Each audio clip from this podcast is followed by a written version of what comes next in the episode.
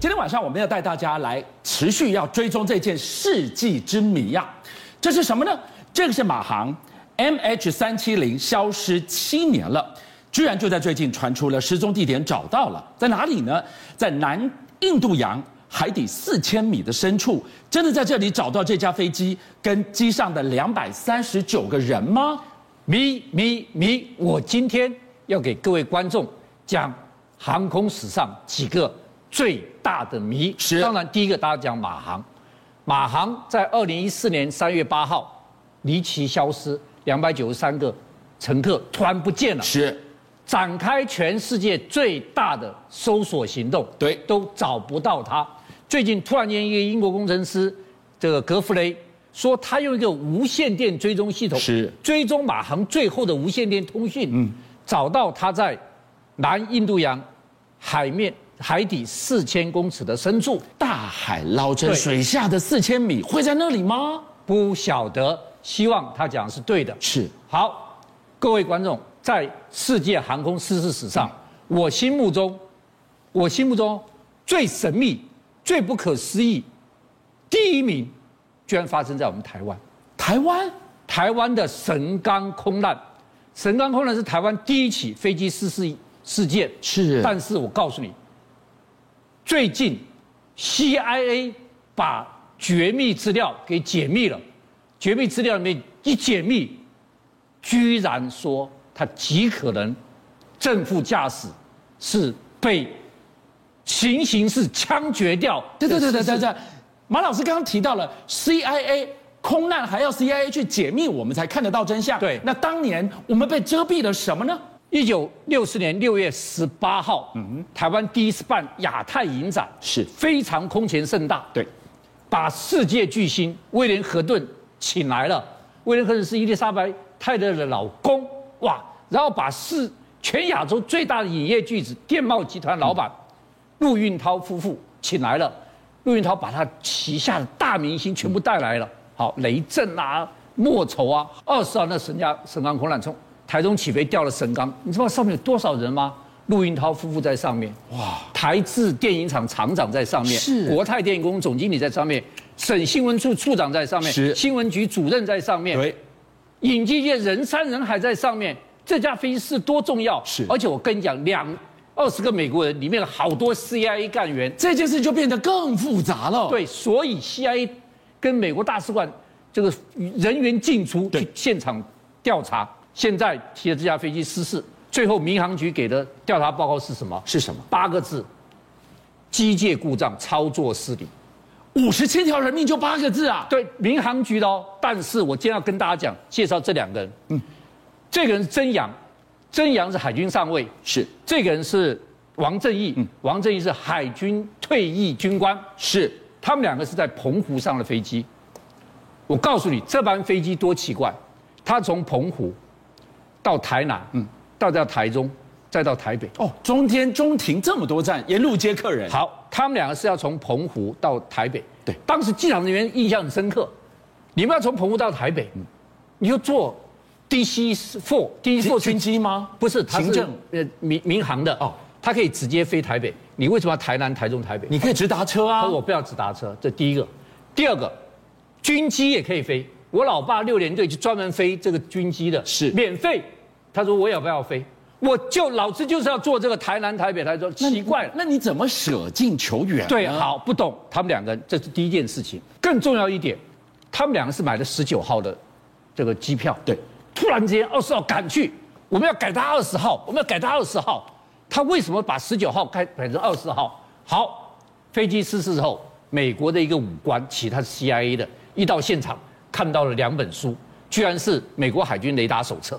怎么有这两本书了？还觉得很奇怪。他拿起来一看，啪一翻开，嗯怎么了？书里面是空的。书里面是空，啊被挖空，挖成一个手枪的形状，手枪摆在里面，在书里面夹到，这个发现太不对劲了。，对，而且在机舱跟发动机旁边找两把四五手枪，代表这两个雷达手册是挖空的，有四五手枪摆在里面带进去的，就一查，这两本书是真阳他们第海军第二兵机厂图书馆里面的书啊，再一查海军第二图书馆里面这两把手枪是澎湖海军第二这样他偷出来的，从海军出来的，那这两个人跟坠机就脱离不了关系脱了。离不关系啊。所以今天就赶快查正副驾驶没有没有受到枪伤，身体身上都没有枪的火药，所以他们俩不是被击击发，所以虽然这找两到把枪，枪找到这两把枪，认为不是劫机，所以最后平安落幕，这件事情就让他翻页了。就翻页了，好，五十年后 CIA 的解密报告一出来，这是我的好朋友，这是我，这是我对好朋友王立哦珍。是王立珍一直关注这件事情，CIA 报告一出来，他是马上就去看了，对一看傻住了，他看到什么另外一个版本吗？看到另外一个版本，CIA 的解密资料里面不可思议，你知道对神冈空难 CIA 怎么写？第一个，王正义的尸体在驾驶舱里面，驾驶舱里面有正驾驶、副驾驶王正义三个人尸体，他进到了驾驶加舱上，第三个曾阳的尸体在驾驶舱门外面，就代表他把风。王正义进去，还没完。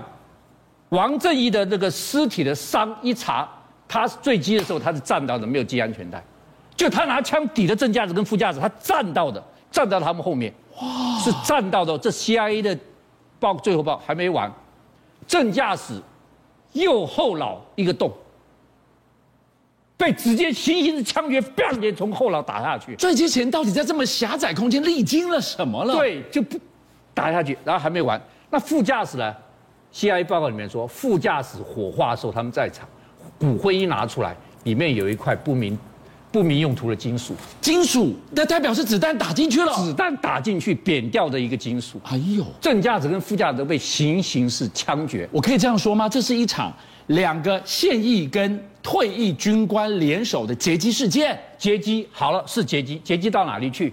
到大陆去。好，现在有一个不能解的疑问了，各位观众想想看，他们是从澎湖上飞机，他要劫飞机到大陆去，他从澎湖直接劫就过去了，那他为什么要绕这他么一圈？为什么要绕台南、绕台中，在台中劫呢？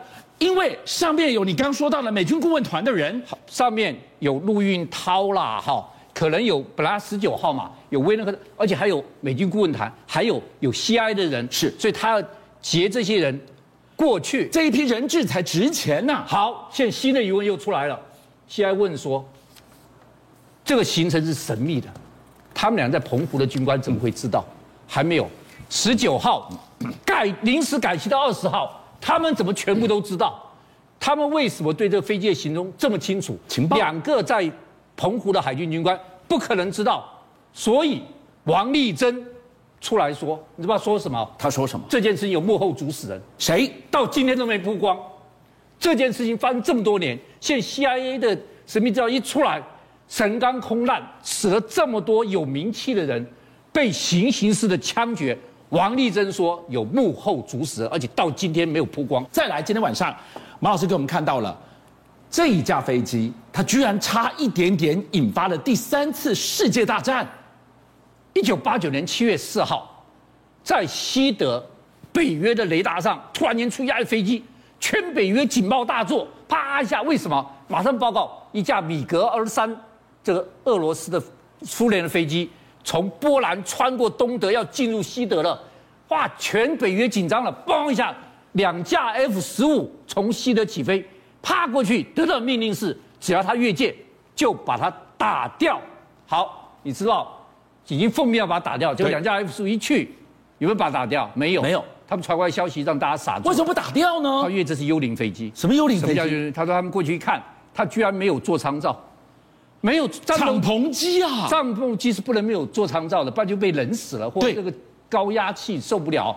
他没有座舱罩，他拿人呢？对不起，驾驶座上没有人。呃有这种怪事，对，没有座舱罩，驾驶座上没人。他是个幽灵飞机，没有人驾驶的米格二三，就从波兰这样一路进了西德，那怎么办？要不要把它打下来？不要，F 十五两架就他左一左右夹到他，就跟着他半飞。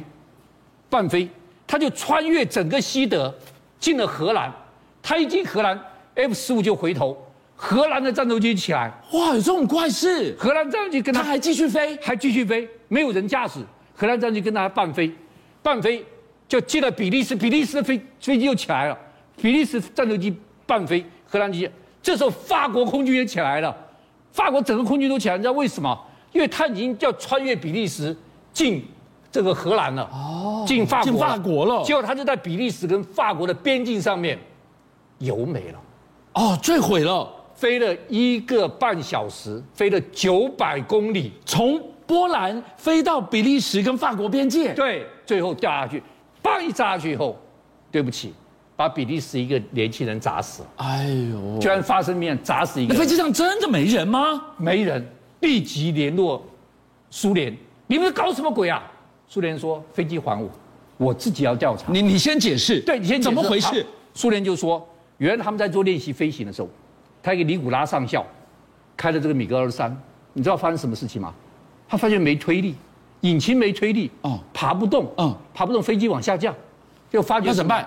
是加速器的那个连连锁断掉了，嗯，加速连锁断了，它没办法加速了，不可逆的故障了，啊对，，不可逆的故障了，修不好了，怎修么不办？好了，跳跳跳伞，就整个弹射了对，。它弹射已经很低了，它一直救飞机，它一百三十公尺的时候才弹射，哇已经那会非常没命的会耶没命的。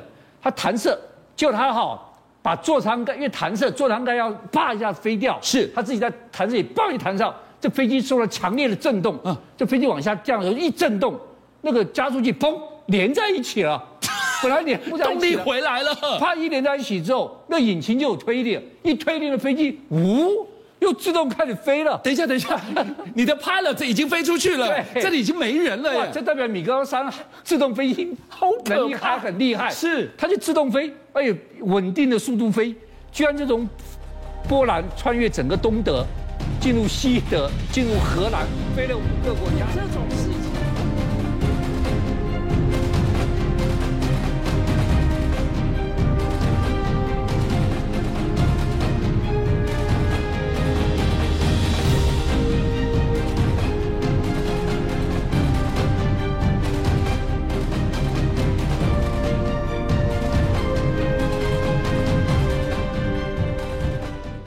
邀请您一起加入五七报新闻会员，跟俊相一起挖真相。